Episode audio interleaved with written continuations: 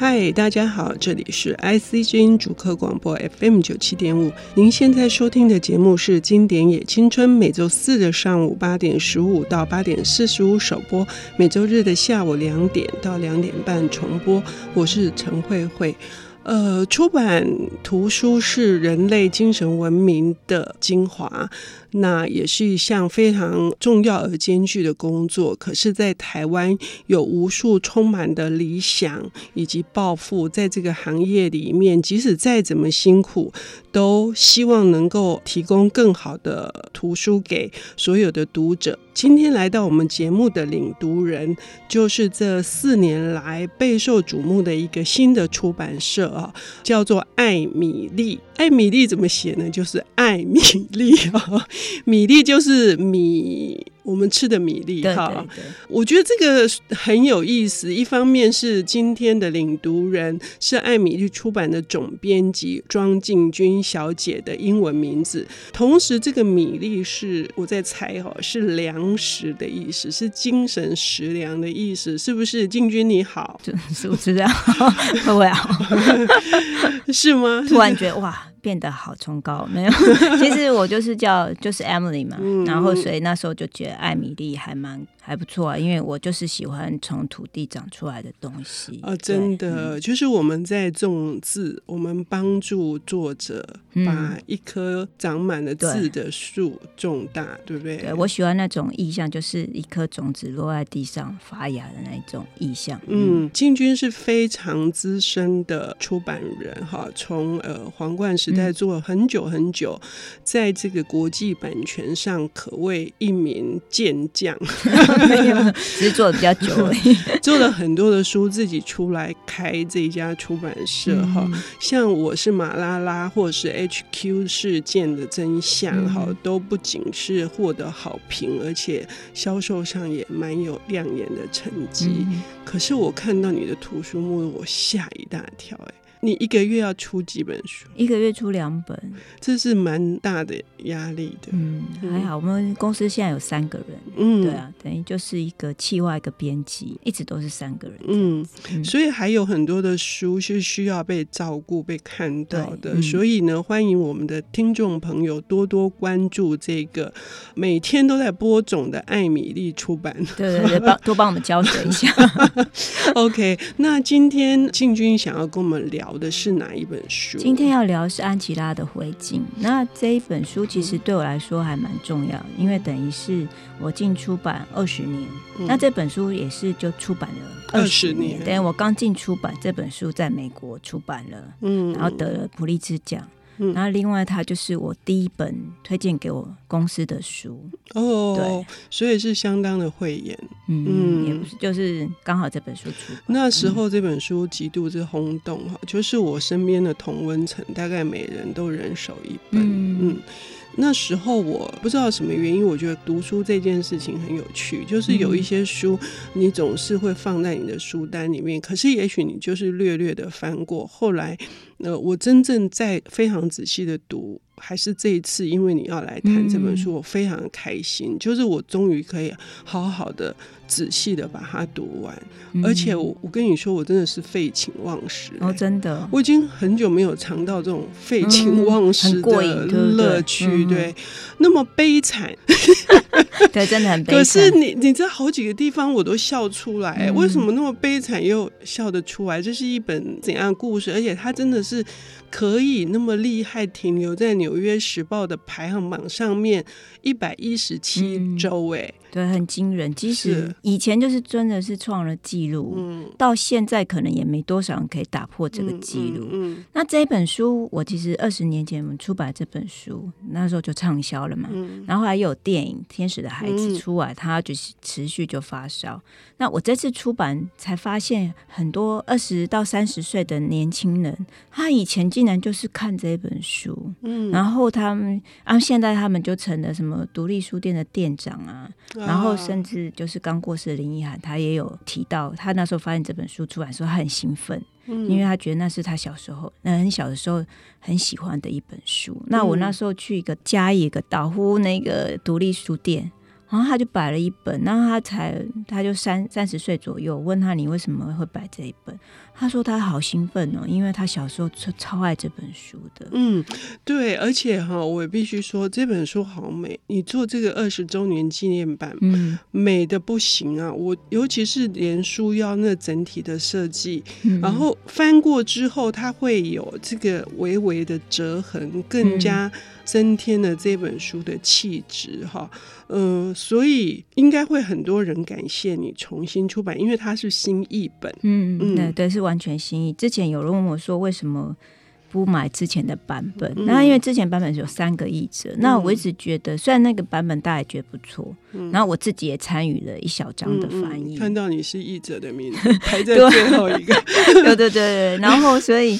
那时候我还是觉得有点遗憾，因为是赶着要出，所以三个人翻。但我还是觉得说最好是一个人翻，统一的口气。对对对，而且是那个文字其实经过时代会有呃不同，会有不同。那即使作者的文字它是没有变的，嗯、但只是说我们用我们更贴近我们生活的语言翻译的话。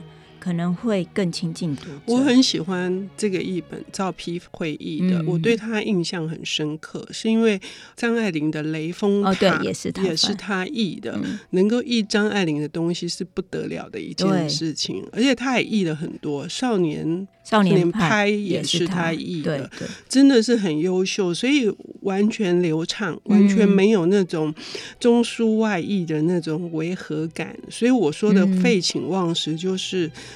不仅是故事动人，而是这个文笔非常的优秀。对，当初找赵丕会有个原因，就是我跟赵老师合作很久，然后他是没有自己个性的译者。你知道，有时候有的译者他怎么翻就变，不管是哪个作者，他的对，都变成他，那你就没有感。觉到作者的差别，嗯嗯、你可能闭上眼睛都觉得都是同一个作者。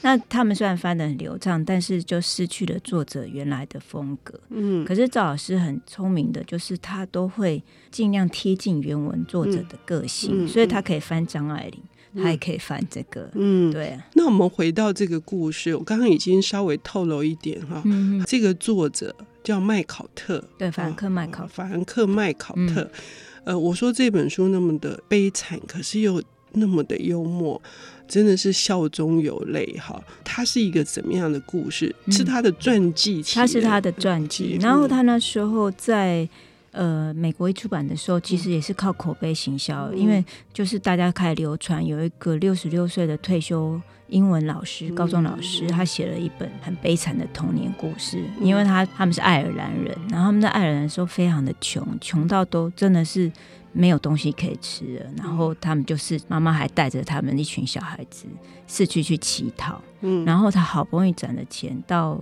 十八岁嘛。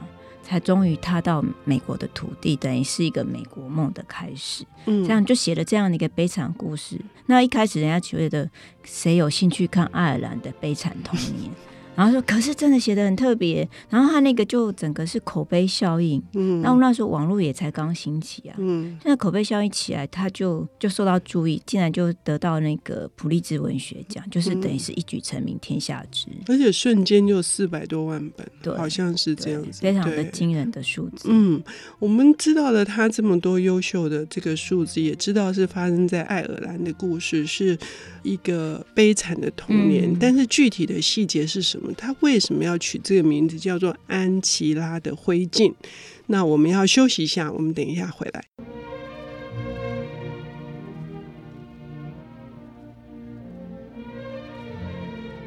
欢迎回到 IC 之音竹科广播 FM 九七点五，现在进行的节目是《经典也青春》，我是陈慧慧。我们今天邀请到的领读人是艾米丽出版的庄敬军总编辑，他为我们带来的这一本是二十年前就畅销，他重新出版的这个纪念版的《安琪拉的灰烬》。哈，我们可以直接来谈说，嗯、这本书是描写爱尔兰的悲惨的童年，但是为什么会造成他悲惨的童年，那安琪拉又是谁？安琪拉是谁？安琪拉就法兰克的母亲。嗯，那为什么悲惨呢？就是所欲非人，就是法兰克他不想要说他爸爸有多不好。嗯，他说他爸爸其实喝醉酒以前非常的好，而且就是会讲很多人生大道理啊，对时事都很多自己的看法。其实有时候又还蛮浪漫的。嗯、但他爸爸喝醉酒就像另外一个人一样。嗯、然后他们从美国回到了爱尔兰的时候，他们其实因为遇到大萧条嘛，就没有工作。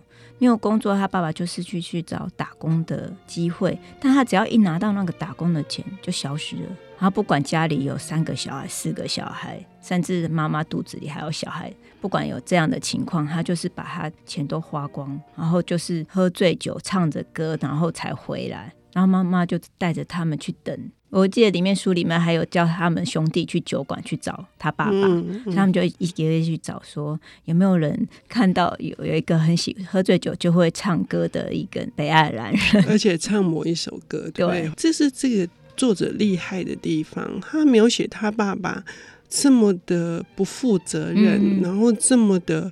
罔顾妻子跟孩子的那个，真的三餐不继，可是不会讨厌这个爸爸。对，你不会讨厌这个爸爸，而且他会形容他爸爸喝酒有阶段的，唱什么歌表示喝醉的程度。对，对对，有什么不同？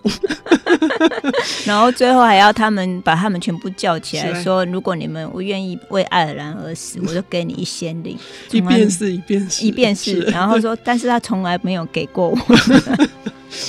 对，那这样子，爸爸刚刚说，除了跟他们讲很多的时事，他爸爸给这个孩子，就是这个法兰克，我觉得最大的刺激是因为没有其他娱乐，就乱编故事。对，他爸爸非常会讲故事，然后就讲一些，嗯、甚至他有说一个第七阶梯的天使，嗯、然后就因为他妹妹过世了，嗯，然后后来他们又有新的 baby 产生，那妈妈说：“哎，这 baby 怎么来的？”他说：“哦，这是第七阶梯的天使送的。”然后他们就要去等那个天使，还问他爸爸说：“是从上数下来第七阶梯，还是从下面数上来？” 对，然后刚刚已经讲到妈妈是安琪拉，嗯，安琪拉的灰烬，妈妈真的太悲惨了。对啊，妈妈其实是一个也是被外婆嫌呃没有用，笨手笨脚。眼不见为净，把他送到美国，不料才一上岸就碰到他爸爸。对，法兰奇，马拉奇，马拉奇。然后两个人天雷勾动地火，于、嗯、是乎就马上结婚了。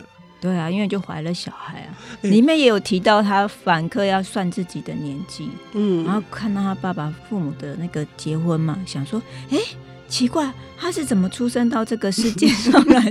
怎么算都不是说怀孕要几个月吗？对，对对对，我是怎么来到这个？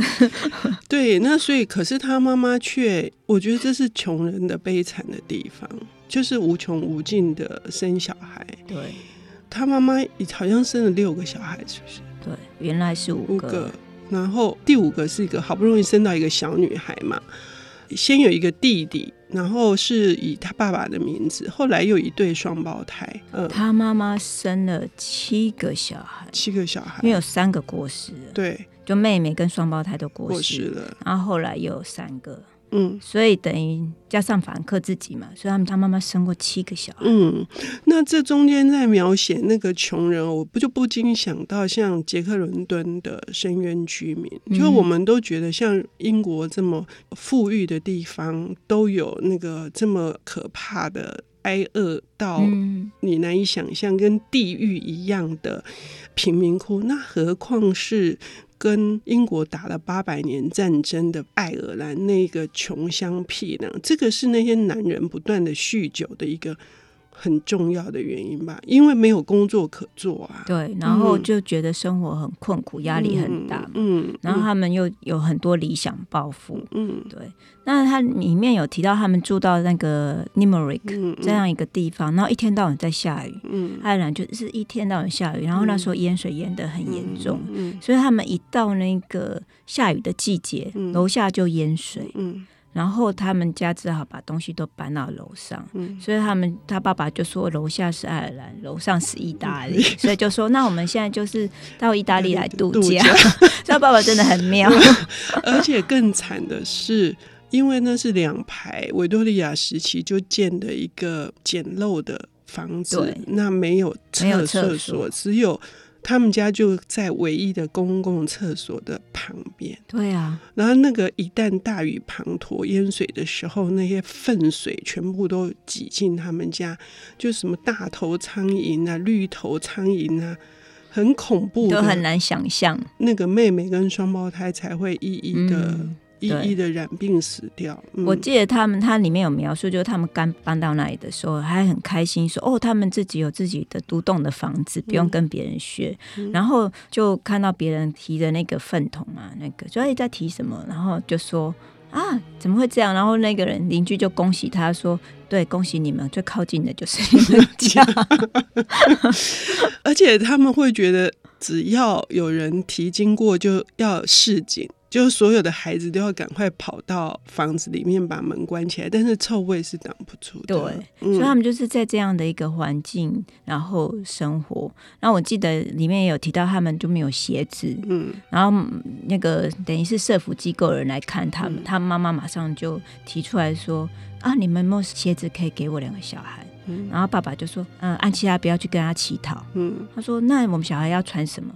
爸爸就说：“我可以帮他们修鞋子啊，嗯、就就拿那个脚踏车那个轮胎的皮，这样剪好给他们 钉上去，就他们就啪嗒啪嗒这样的去学校去上课，那、嗯、同学就笑笑的不行，然后他们就把鞋子脱掉，嗯，结果老师就说：‘哎、欸，凡客，你的鞋子？’他说：‘我没有鞋子。’嗯，他说。”那个，你把你鞋子拿拿回来，然后他说：“你为什么不穿你的鞋子？”假如说同学都笑我，所以他们老师说：“如谁有钱可以买鞋子，嗯，如果你有钱可以买鞋子，你才能效法兰克。”嗯，对，所以同学就没有不敢说，因为大家都很穷，对啊，大家都很穷，而且还有很多是赤脚的，对。有一些有鞋子的也都是破破烂烂。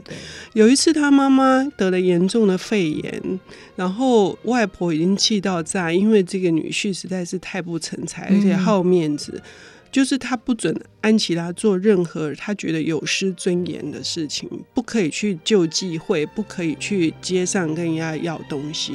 那他的阿姨也是这样子，结果没有想到说，法兰克还不得不。因此而去对他最好的那个商店的老板娘那里偷了几个面包回来。嗯，就是这些这么苦的这些事情，在这个作者的心目中都完全没有对父母的怨尤。哎，对啊，然后他都把什么都写得很幽默。嗯，里面有提到说他们就没有钱过圣诞节，嗯，他们只好就是去跟人家，就是又要去要东西，结果他们说只有猪头。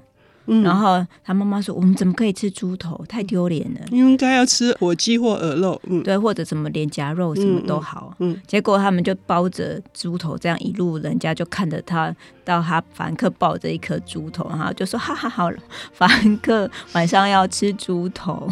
” 那尤其是看到很多人的家里面就是有火炉，对呀、啊，然后有他觉得最大人生最大的呃美妙的滋味是自己可以有一颗蛋，然后抹上奶油跟盐巴，这就是。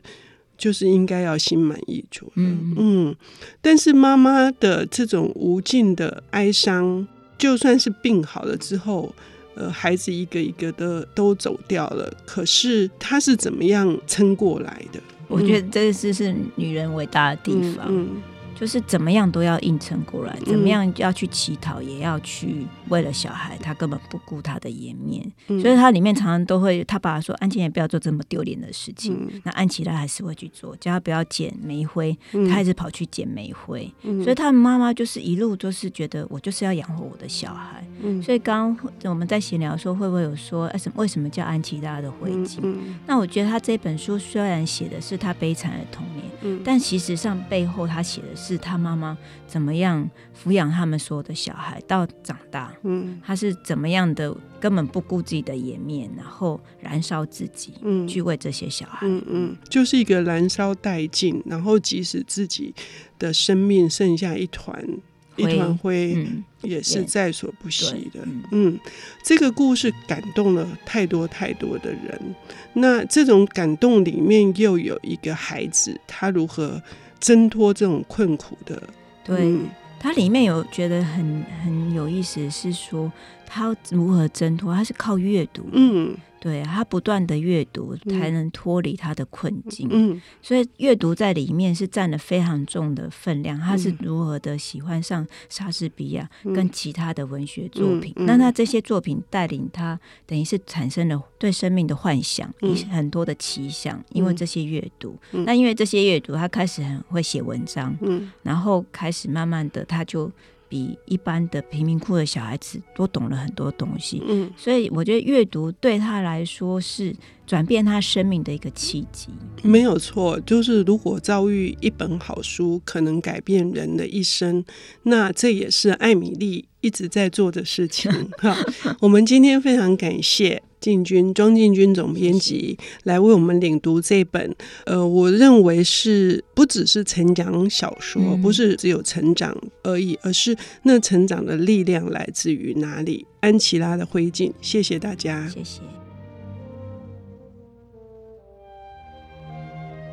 本节目由 IC 之音与瑞木阅读最前线联合制作，经典也青春与您分享跨越时空的智慧饗宴。